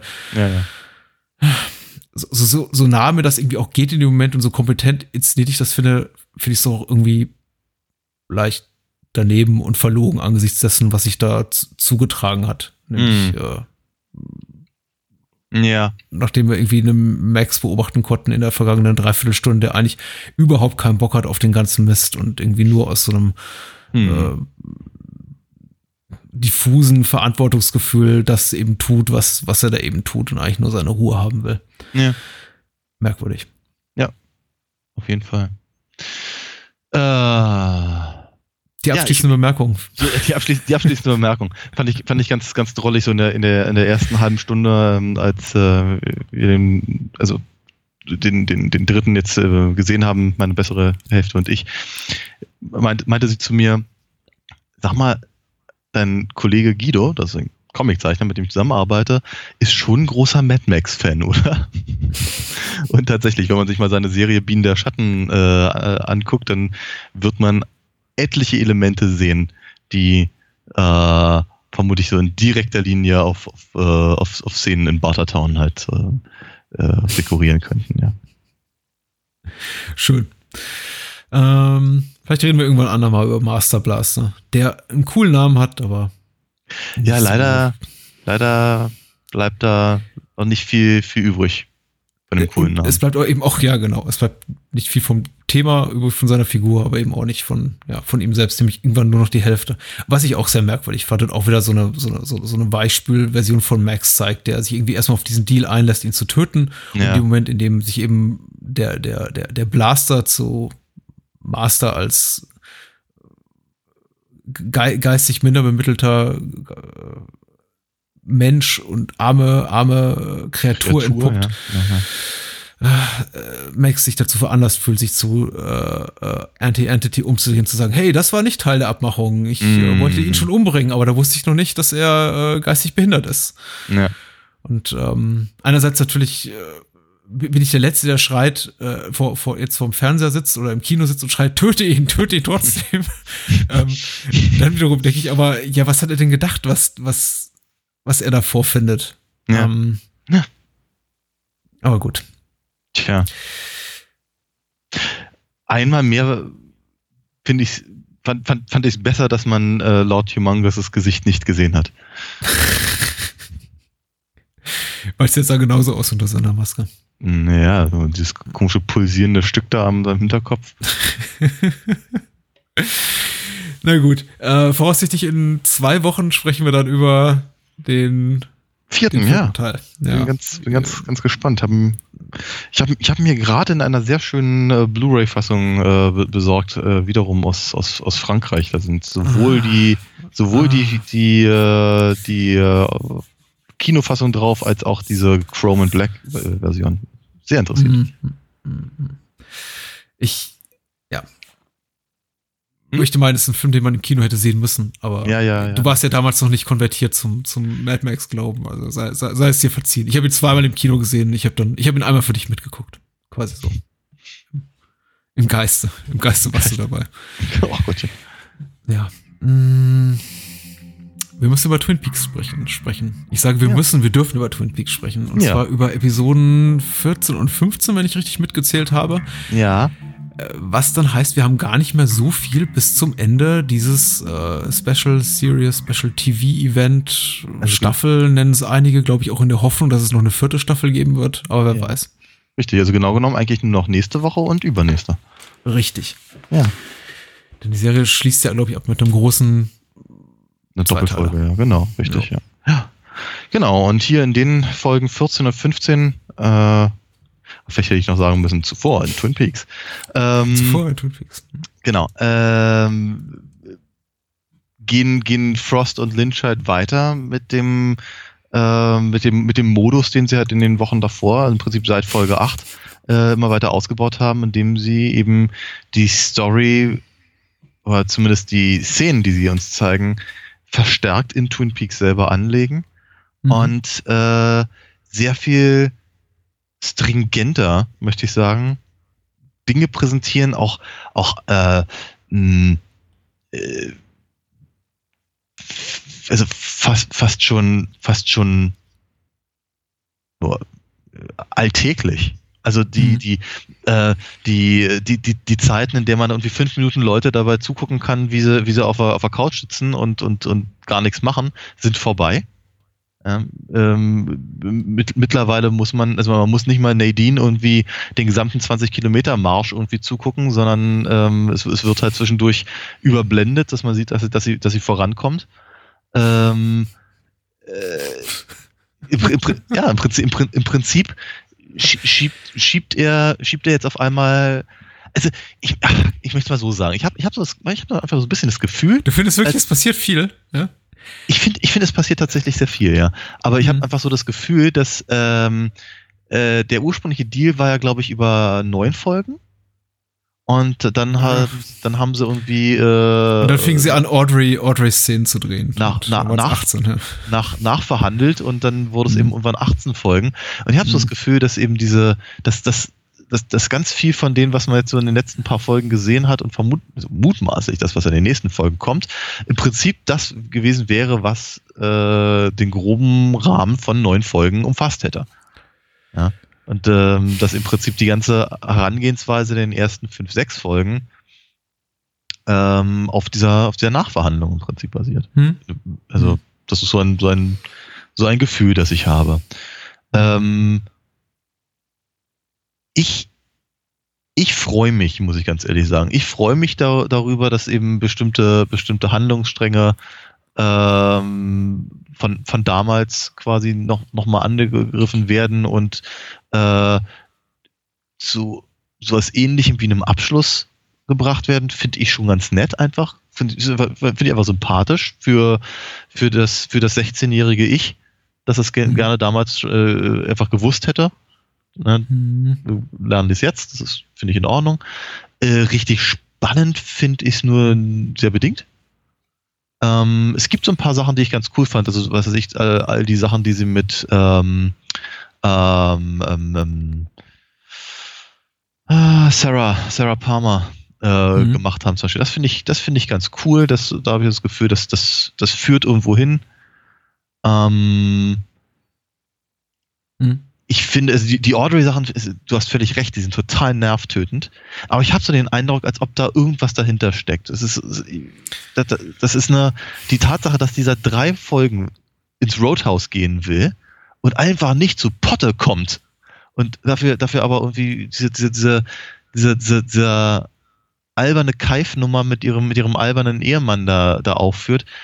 Das ist, das ist so absurd irgendwie und so, so nervtötend, dass ich schon fast denke, dass da irgendwas dahinter steckt. Aber einfach auch die Tatsache, dass wir ständig Leute sehen im Roadhouse, die wir nicht kennen, von denen wir die Namen nur im Nachspann erfahren, die sich über Dinge unterhalten, die uns nicht interessieren, die aber alle immer in dem in demselben äh, derselben Zweisitzergruppe da passieren.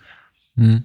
Ähm, habe ich so das Gefühl, dass sich das in irgendeiner Form auf irgendetwas bezieht. Ich meine, jetzt hier die Dame Ruby heißt sie wohl offenkundig, äh, die einen Schreikrampf bekommt ähm, scheint sich irgendwie zu, zu, scheint irgendwie parallel zu laufen zu der, zu der Story um, um, um Dougie, der mit der Gabel im, in, einer, in, einer, Steckdose spielt. Mhm. Und so, also ich, ich habe ich hab schon das Gefühl, dass da irgendwas, dass da irgendwas äh, noch kommt und dass es so ein bisschen, vielleicht ein bisschen Durststrecke ist gerade. Das Problem mit Twin Peaks, das ich aktuell habe, und ich glaube, man hat es jetzt, glaube ich, auch schon in den letzten zwei, bei den letzten zwei, drei Malen, in denen wir jetzt hier Twin Peaks äh, rezensiert haben, gehört, zumindest meinerseits, ist, dass ich langsam Probleme habe, äh, dem noch viel hinzuzufügen, was ich bereits über, über die Neuauflage der Serie äh, gesagt habe, weil ich eben auch das Gefühl habe, Lynch und Frost selber haben nicht wahnsinnig viel mehr zu sagen, als das, was sie uns bereits bis inklusive Episode 8 gezeigt haben. Mhm. Denn seitdem habe ich eben auch das Gefühl, trotzdem es immer wieder wirklich Szenen gibt, die ich hübsch finde und die mich zum Lachen bringen. Ich habe das letzte Mal irgendwie die, die Szene zwischen hier äh, Dougie und seinem, seinem Kollegen, der von Tom Sizemore gespielt wird, irgendwie komplimentiert, die ich, die ich wirklich zum, zum Schreien komisch fand. Und diesmal ist auch die eine der Dougie-Szenen Highlight, äh, in der, in der in der Steckdose rumfummelt und vor ihm Kuchen essen darf. Das ist sehr amüsant. Überhaupt alle, alle Szenen mit Naomi Watts und äh, Kyle MacLachlan sind in der Regel sehr gut. Mhm. Äh, aber eben auch die, das, was wir in der Episode zuvor sehen, wenn äh, hier der, der Evil Cooper äh, an, an, an diesen mysteriösen Ort geht, an diesen Convenience, zu diesem Convenience Store oh ja. und äh, mit, mit, mit Philip Jeffries in Form ja. einer in Form eines, eines, eines Teekessels oder was auch immer das sein soll, dann ja. äh, kommuniziert. Das sind schon tolle Momente, aber die tollen Momente sind für mich eben ungefähr nur, bilden ungefähr nur 20, 25 Prozent der Laufzeit der Serie ab und den Großteil mhm. der Serie sind wir eben gestrandet mit Figuren, die mich nicht besonders interessieren mhm. und mit Szenen, die einfach zu lange andauern und dann möchte ich eben, weiß nicht, ich möchte und Frost ich, ich würde mir wünschen, dass sie auch tatsächlich dann am Ende irgendwo hinführen, dass man sagen kann, ja, irgendwie nach, nach auf, auf dir 30 Minuten gekabbelt zwischen Audrey und ich glaube, ihr Mann heißt Philip, ich bin mir nicht ganz sicher. Äh, zwischen den beiden Charlie. Äh, lohn, und Charlie, äh, lohnt sich das irgendwann und wir bekommen hm. quasi eine Wiedergutmachung oder das hat irgendwie eine Pointe. Ja. Aber ich bin mir nicht so sicher, weil ich eben auch dieses, dieses, diese, diesen Erzählmodus, nämlich Sachen auszuerzählen und überzuerzählen. Ich weiß nicht, wie ich es besser formulieren soll. Einfach Szenen länger andauern zu lassen, als sie dauern müssten, ja. ist eben ein grundsätzliches Problem, jetzt nicht nur bei Audrey, sondern eben auch in, in anderen Momenten der Serie, in denen ich denke, ja, wir haben den Punkt verstanden. Wenn mm. Nadine zum Beispiel zu äh, Big Ed geht, mm. was mhm. prinzipiell eine schöne Szene ist und ihn quasi freispricht und sagt, hier, du bist frei, du kannst zu, ich glaube, Norma ist es, zu, mm, zu Norma ja. gehen in ihr, in, ins Café und äh, ihr könnt endlich zusammen sein. Ja dann wiederholt sie diesen Satz ungefähr mhm. gefühlte 28 Mal, bis dann mhm. irgendwie, bis sie sich dann irgendwann umdreht und wieder geht. Mhm. Ich denke, ja, ich hab's verstanden, ich hab's auch, ich, äh, wieso muss man das so dramaturgisch so flach inszenieren? Wieso kann man das nicht irgendwie, wieso, das hätte man doch besser machen können. Mhm. Äh, und ich, wie gesagt, ich halte, halte Lynch und Frost in so, so hohen Ehren, dass ich immer sage, das ist ein bewusst eingesetztes Stilmittel. Ja. Ähm, und es, da, da steckt ein Gedanke hinter. Aber ich ertappe mich auch immer öfter bei dem Gedanken zu sagen, das ist einfach nicht besonders kompetent. Mm. Und okay. da hätte ein, ein, ein, ein, ein, ein, ein, jemand im Schneideraum sagen müssen, David, das ist eine Sechs-Minuten-Szene, die können wir auch ohne Verluste auf äh, zwei runterschneiden. Nein! Und sagte David Lynch, die wird ausge, auserzählt bis zum bitteren Ende. Mm. Okay. Ähm. Ja, ich glaube, ich glaube, ich glaube, ich kann das in irgendeiner Form nachvollziehen. Ich sehe es für mich persönlich ein bisschen anders, einfach weil ich ich, äh, ich habe das Gefühl, das ist eine emotionale Reaktion darauf und die hm. fehlt mir. Also ich, hab, ich habe diese emotionale Reaktion nicht auf zum Beispiel die Szene mit Nadine und Ed. Ähm, ich ich freue mich einfach zu sehr darüber, dass das überhaupt tatsächlich mal zu einem, zu einem Ende gebracht wird. Ähm, und ich finde, es ist tatsächlich irgendwie in, in Character, wenn man so, das so sagen kann. Also das mhm. ist halt, ja, ich, ich, ich, ich stelle mir schon vor, dass Nadine halt genau das halt sagt, vermutlich 28 Mal, um sich selber zu davon zu überzeugen, dass sie es auch so meint, wie sie es sagt. ja. ähm, äh, ich ähm, ich finde also gerade gerade in Folge 15 äh, waren, waren viele Sachen, die mir, die mir wirklich gefallen haben, weil ich, ich das Gefühl hatte, dass sie sie wieder zurückführen zu mhm. äh, angesprochenen Themen, zu Dingen, die halt, die, die, bei denen ich immer so das Gefühl habe, ja, ich glaube, so in etwa hatte er sich das auch vorgestellt damals, als es noch hieß, dass er gerne noch einen zweiten Film machen wollte. Ähm, wird das viel, vielleicht etwas anders, vielleicht hat er tatsächlich David Bowie genommen und nicht ein Teekesselchen. Mhm. Ähm, aber eben die, die, ne, diese, dieses, die, die, diese Andeutung, die man ja, glaube ich, schon in der zweiten Folge hat äh, mit, dem, mit dem Convenience Store, äh, das dann eben auch nochmal aufgenommen wird im, im äh, Fire Walk with Me. Und jetzt tatsächlich eben die, die, die Bestätigung, dass halt dieses, äh, dieses Ding, was man, diese, Tankstelle oder wie auch immer, äh, die man halt auch schon gesehen hatte äh, in Folge 8, dass das eben der Convenience Store ist, in dem sich die, diese merkwürdigen dämonenhaften Duckbars oder wie auch immer sie heißen, äh, dann, dann, dann treffen und so. Ich finde, das, das, das, das finde ich schon cool. Was ich halt immer tatsächlich vermisse, ist eben dieses, äh, diese, diese, diese, äh, diese schweißnassen Hände, die ich Ende einer, einer jeden Folge, weil ich irgendwie ganz dringend weil ich nicht glauben konnte, dass die Folge da aufhört. Mhm. Ja, das ist, äh, ich, ich ertappe mich halt hier wirklich jede Woche da, dabei, dass ich es eigentlich wirklich gerne binge-watchen würde und eben nicht, nicht von Woche auf Woche warten möchte. Ähm, aber nicht, weil das alles so spannend ist und nicht, weil ich weiter gucken muss, sondern weil ich eben das Gefühl habe, ich habe nicht alles gesehen. Mhm. Und ähm, ich, ich glaube ja, der hat jetzt im Prinzip noch drei Folgen vor sich und ich denke, ich denke, dass er tatsächlich die, die Geschwindigkeit noch mehr anzieht und irgendwie versucht, diese ganzen Sachen irgendwie auf den Punkt zu bringen, der vermutlich nicht geklärt wird. Mhm.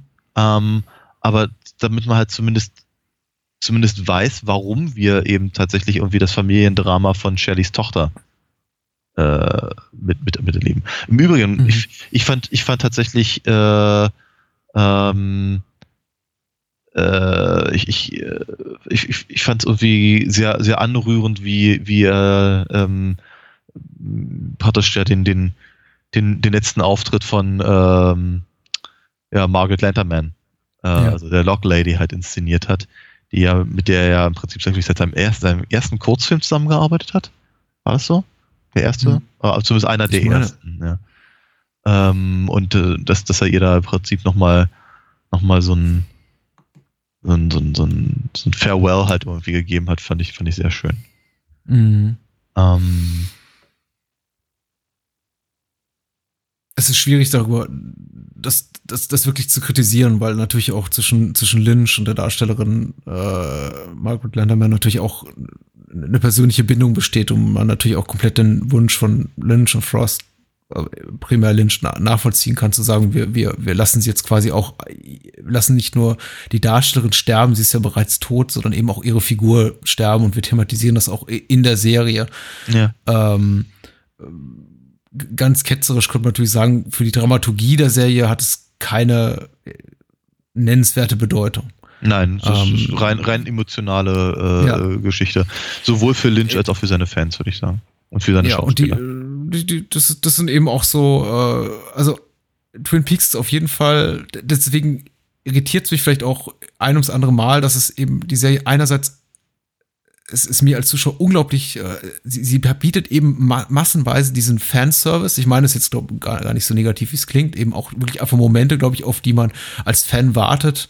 Mhm. Nämlich äh, äh, eben quasi eine, eine, ein Wiederauftauchen von Flip Jeffries oder der Log Lady oder einfach äh, äh, die, die, die Verkörperung, Verkörperung von, von Diane durch, durch Laura Dern, eben auch ein Ja. bekanntes äh, Lynch-Gesicht. Das sind schon so Momente, wo ich sage, äh, ah, okay, äh, Lynch hat schon noch nicht den Anschluss zur, zur Fanbase verloren und äh, er hat wahrscheinlich ähm, bestimmte Sachen auch irgendwie einfach eingeflochten, um vielleicht auch den langjährigen Fans, die ihm die treu gehalten, irgendwie eine Freude zu machen. Dann wiederum ist er eben in seiner Erzählweise, er und Frost irgendwie teilweise so, so, so konfrontativ un, nicht unangenehm, aber unzugänglich, dass ich, dass ich mich eben frage, ja, warum, warum will er mich dann irgendwie wiederum mit anderen Sachen so, so, so, so vergraulen, mit irgendwie tausend einer Figur, die neu eingeführt wird. Jetzt kurz vor Schluss werden noch neue Figuren eingeführt oder Mhm. Figuren plötzlich wieder zurückgeholt, wie jetzt, ich weiß gar nicht, wie sie heißen, ähm, äh, dieses junge Pärchen, was unterm Baum sitzt. Ach so, äh, Be Äh, Becky? Nee, äh, nee, nee, gar nicht wahr. Becky ist ja eben die Frau von dem anderen Heim. Steven Ja, Sti der, ich? Steven und ja, Sie Steven heißt- und Sie, sie wie seine, seine Geliebte neben Becky, die seine Ja. Frau ist, ja. Aber wie die heißt, weiß ich genau. nicht. F- Figuren, von denen ich mir gar nicht so sicher bin, warum sie eigentlich da sind. Trotzdem muss ich mit ihnen unheimlich viel Zeit verbringen. Mhm. Aber ja. E ach, egal. Je jede, jede Kritik prallt ab. Irgendwie, äh, Lynch ist auch nicht kritisierbar, so, so, so wirklich. Mhm. Aber ich bin, ich bin gespannt, ich bin erstaunt darüber, äh, verstehe aber, glaube ich, was, was du meinst, weil die, die letzten zwei, drei Episoden waren schon relativ plotlastig, dass du die, die Vermutung hast oder die Hoffnung hast, dass er jetzt so plotseitig, also was einfach so die, die Erzählgeschwindigkeit betrifft, ein bisschen anzieht, weil lässt sich ja immer noch wahnsinnig viel Zeit dafür, dass wir äh, relativ kurz vor, knapp vor Toreschluss stehen. Zum Beispiel, Ja. glaube ich, zu Beginn von Episode 14 äh, äh, gibt es diese Offenbarung, dass, dass Diane, die die Schwester ist von Janie, Janie E., Ja. der, der Ehefrau von äh, Dougie, ja. Dougie Jones. Und dann geht die ganze Folge vorüber, die ganze Episode. Ja. Und dann noch die ganze Episode 15 und es wird überhaupt nicht mehr thematisiert. Richtig. Ja. Ja. Ja, das war. Äh, also, ich weiß nicht, ob ich das. Ich sag, ich sag's immer wieder. Es wird, also ich, ich, ich, ich freue mich schon jetzt sehr darauf, wenn die Serie ähm, fertig ist und eben auf, auf Blu-ray erhältlich ist, damit ich mir das alles nochmal angucken kann. Äh, ich habe nur eine Frage, Ver Verständnisfrage. Wer ist James, also oder Jimmys äh, äh, ju- junger Kollege mit der mit der Plastikhand? Ähm, das ist ein junger Mann, das, erzählte er das ja, glaube ich, in Folge 14, der dem, ich glaube, der Riese erschienen ist. Also der, Ja. jetzt, jetzt wird er Fireman genannt, ja. Hm. Äh, dem, dem ist der Riese im Traum erschienen, hat ihm halt genannt, ganz genau gesagt, wo er eben diese Plastikhand, diesen, diesen Gummihandschuh da, da findet und dass er eben im Prinzip nach Twin Peaks muss. Warum? Hm. Weiß er nicht und er hat es aber gemacht. Ja. Viel mehr Tja. ist da, glaube ich, nicht hinter, außer dass er jetzt in Folge 15 ein paar Leute krankenhausreif äh, gehauen hat auf ähm, recht überkandidelte Weise. Ja, ich finde ich find, ich find's immer ganz putzig, wenn ähm, äh, Lynch versucht, Action zu inszenieren, weil er es einfach nicht kann. Ja. das ist, das ja, ist, äh, ist richtig. das, äh, das lege ich ihm jetzt wirklich nicht, ähm, naja, negativ aus. Da gibt es einfach andere, die es besser können. Es ist nicht seine große Stärke, ja. Äh,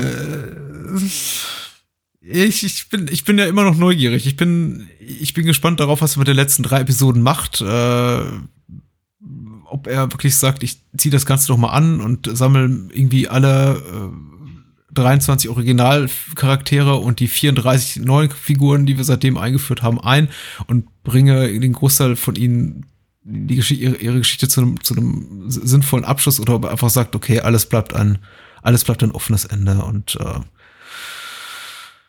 äh, die Fans dürfen weitere Jahre oder Monate darüber spekulieren, ob es noch irgendwie eine vierte Staffel gibt. Wobei ich es, zumindest wenn man sich die Quoten in den USA anguckt, nicht danach aussieht. Aber das hat man ja auch schon über Hannibal gesagt. Hannibal Ja. hatte desaströse Quoten in den USA und man weiß ja nicht, welche, welche Deals die alle abgeschlossen haben auf dem, Das- für, für die internationalen Märkte. Absolut, absolut richtig. Und außerdem, ähm, so hatte ich gelesen, die, ähm, also für, für, für Showtime, abgesehen davon, dass das ein, ein Prestige-Ding ist, also sie sagen können, sie sind diejenigen, die Twin Peaks zurückgebracht haben, ähm, hat es ihnen wohl ähm, im, Vorfeld und an dem äh, Ausstrahlungstag selber äh, absurd viele neue Abonnenten gebracht. Ja. Also das, also die, die tatsächlichen ähm, Zuschauerzahlen pro Folge ähm, stehen wohl in keinem Verhältnis zu den Leuten, die eben tatsächlich ein Abo abgeschlossen haben, weil Showtime Twin Peaks hat. Ich habe keine Ahnung, ob die jemals vorhaben, sich das anzugucken. Aber ähm, offen, offenkundig hat eben da der, der, die, die Marketingstrategie Strategie, ähm, funktioniert. Vielleicht warten die auch alle nur, bis die 18 Folgen vor, vorbei sind. Ja, ich, äh, Ja. ich bin mir nicht so sicher. Ich habe ich hab schon so ein bisschen das Gefühl, in den sozialen äh, Netzwerken, aber auch in Seiten auf, auf, auf großen Websites, die eben TV-Coverage machen, ist die, ist die Twin Peaks-Diskussion so ein bisschen erstorben oder eingefroren zumindest. Also es geht, äh, sie, sie, die, die Serie zieht nicht die Aufmerksamkeit auf sich, wie sie sich, wie, wie, wie sie es in den ersten paar Episoden tat, in denen man das Gefühl Mhm. hatte, alle, alle Welt und ihr Bruder redet über Twin Peaks und mittlerweile Ja. ist es so, glaube ich, mehr so für so eine von, von, von, von einem breiten, wirksamen Projekt zu einem Nischeninteresse geworden. Aber mal Ja. gucken, ja, wer weiß, Ja. wenn das zweistündige Special dann läuft in zwei Wochen, werden wahrscheinlich alle dann doch trotzdem vor der Glotze sitzen. Ah, Oder nochmal schnell so ein Sky-Abo abschließen. Ja. Sky ist wirklich schlimm, möchte ich an der Stelle mal sagen. Die App funktioniert nicht.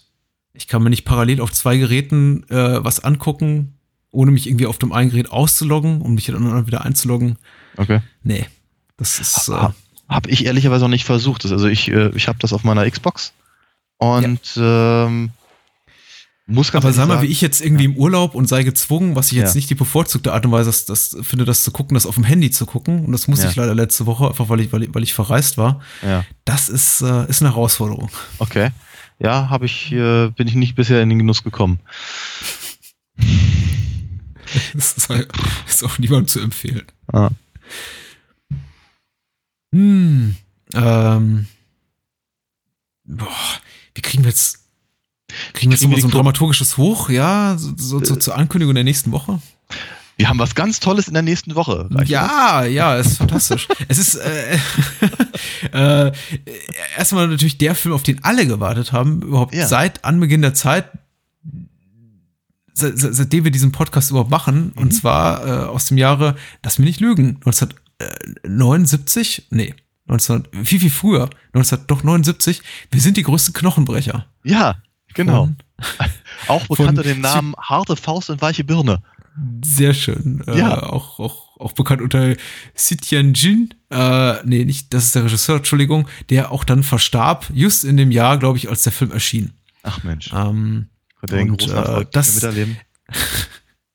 ich muss mal, äh, ich muss einfach raus, mal rausfinden, was da schiefgelaufen ist. Tatsächlich ist es so, dass wenn man in die IMDb-Filmografie geht oder auch bei Wikipedia nachguckt, äh, noch sechs oder sieben Filmtitel findet von, von des Regisseurs Xiu Tianjin äh, nach seinem Tod, die nach so. seinem, Jahre nach seinem Tod rauskamen. Und ich weiß nicht, ob er die alle irgendwie versteckt hat im Keller. Oder Vielleicht äh, wurden die aber auch nur zusammengeschnitten aus, aus, aus Schnipseln aus den anderen Filmen. bis nächste, nächste Woche sind wir schlauer. Und äh, was ist der andere große Film, über den, den wir nächste Woche sprechen? Ah, das ist so ein, so ein, so ein ja, sowas, das kennt kein Mensch. Ist so ein, so ein, so ein ach, ist mal wieder so ein Nischenprodukt. Ähm, Hauptdarsteller ist Österreicher, rennt gerne mal mit Sonnenbrillen rum Hm. und ist vor allem dafür bekannt, dass er immer wieder zurückkommt. Und äh, Regisseur ist äh, Ho- Hobby, Hobbytaucher mit einem Faible für Schlümpfe.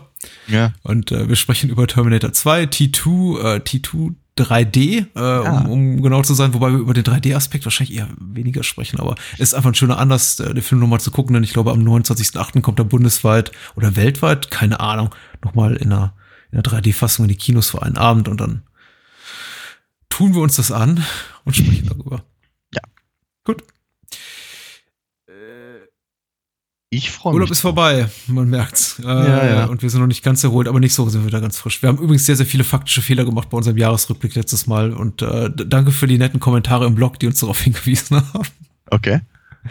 Zum Beispiel auf äh, die, die Antwort, äh, Antwort auf die Frage geliefert haben, war Richard Mark und der Regisseur von Rückkehr der Jedi Ritter keine besonders bedeutsame Filmografie hatte danach, weil er kurz darauf starb.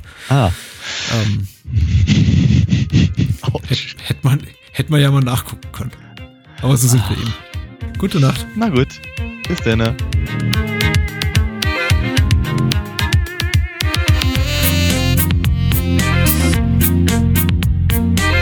war Bahnhofskino mit Patrick Lohmeier und Daniel Gramsch. Besucht uns unter bahnhofskino.com und schickt Feedback und Filmwünsche als E-Mail an patrick@bahnhofskino.com. Bei Facebook, Twitter, iTunes, Stitcher und über alle bekannten Podcast-Apps sind wir natürlich auch zu finden. Unter alinafox.de könnt ihr Daniels Comics lesen und bestellen. Alina Fox Hörspiele sind übrigens bei Amazon, Audiamo und überall dort erhältlich, wo es etwas auf die Ohren gibt. Natürlich auch im gut sortierten Einzelhandel. Vielen Dank fürs Zuhören und adios.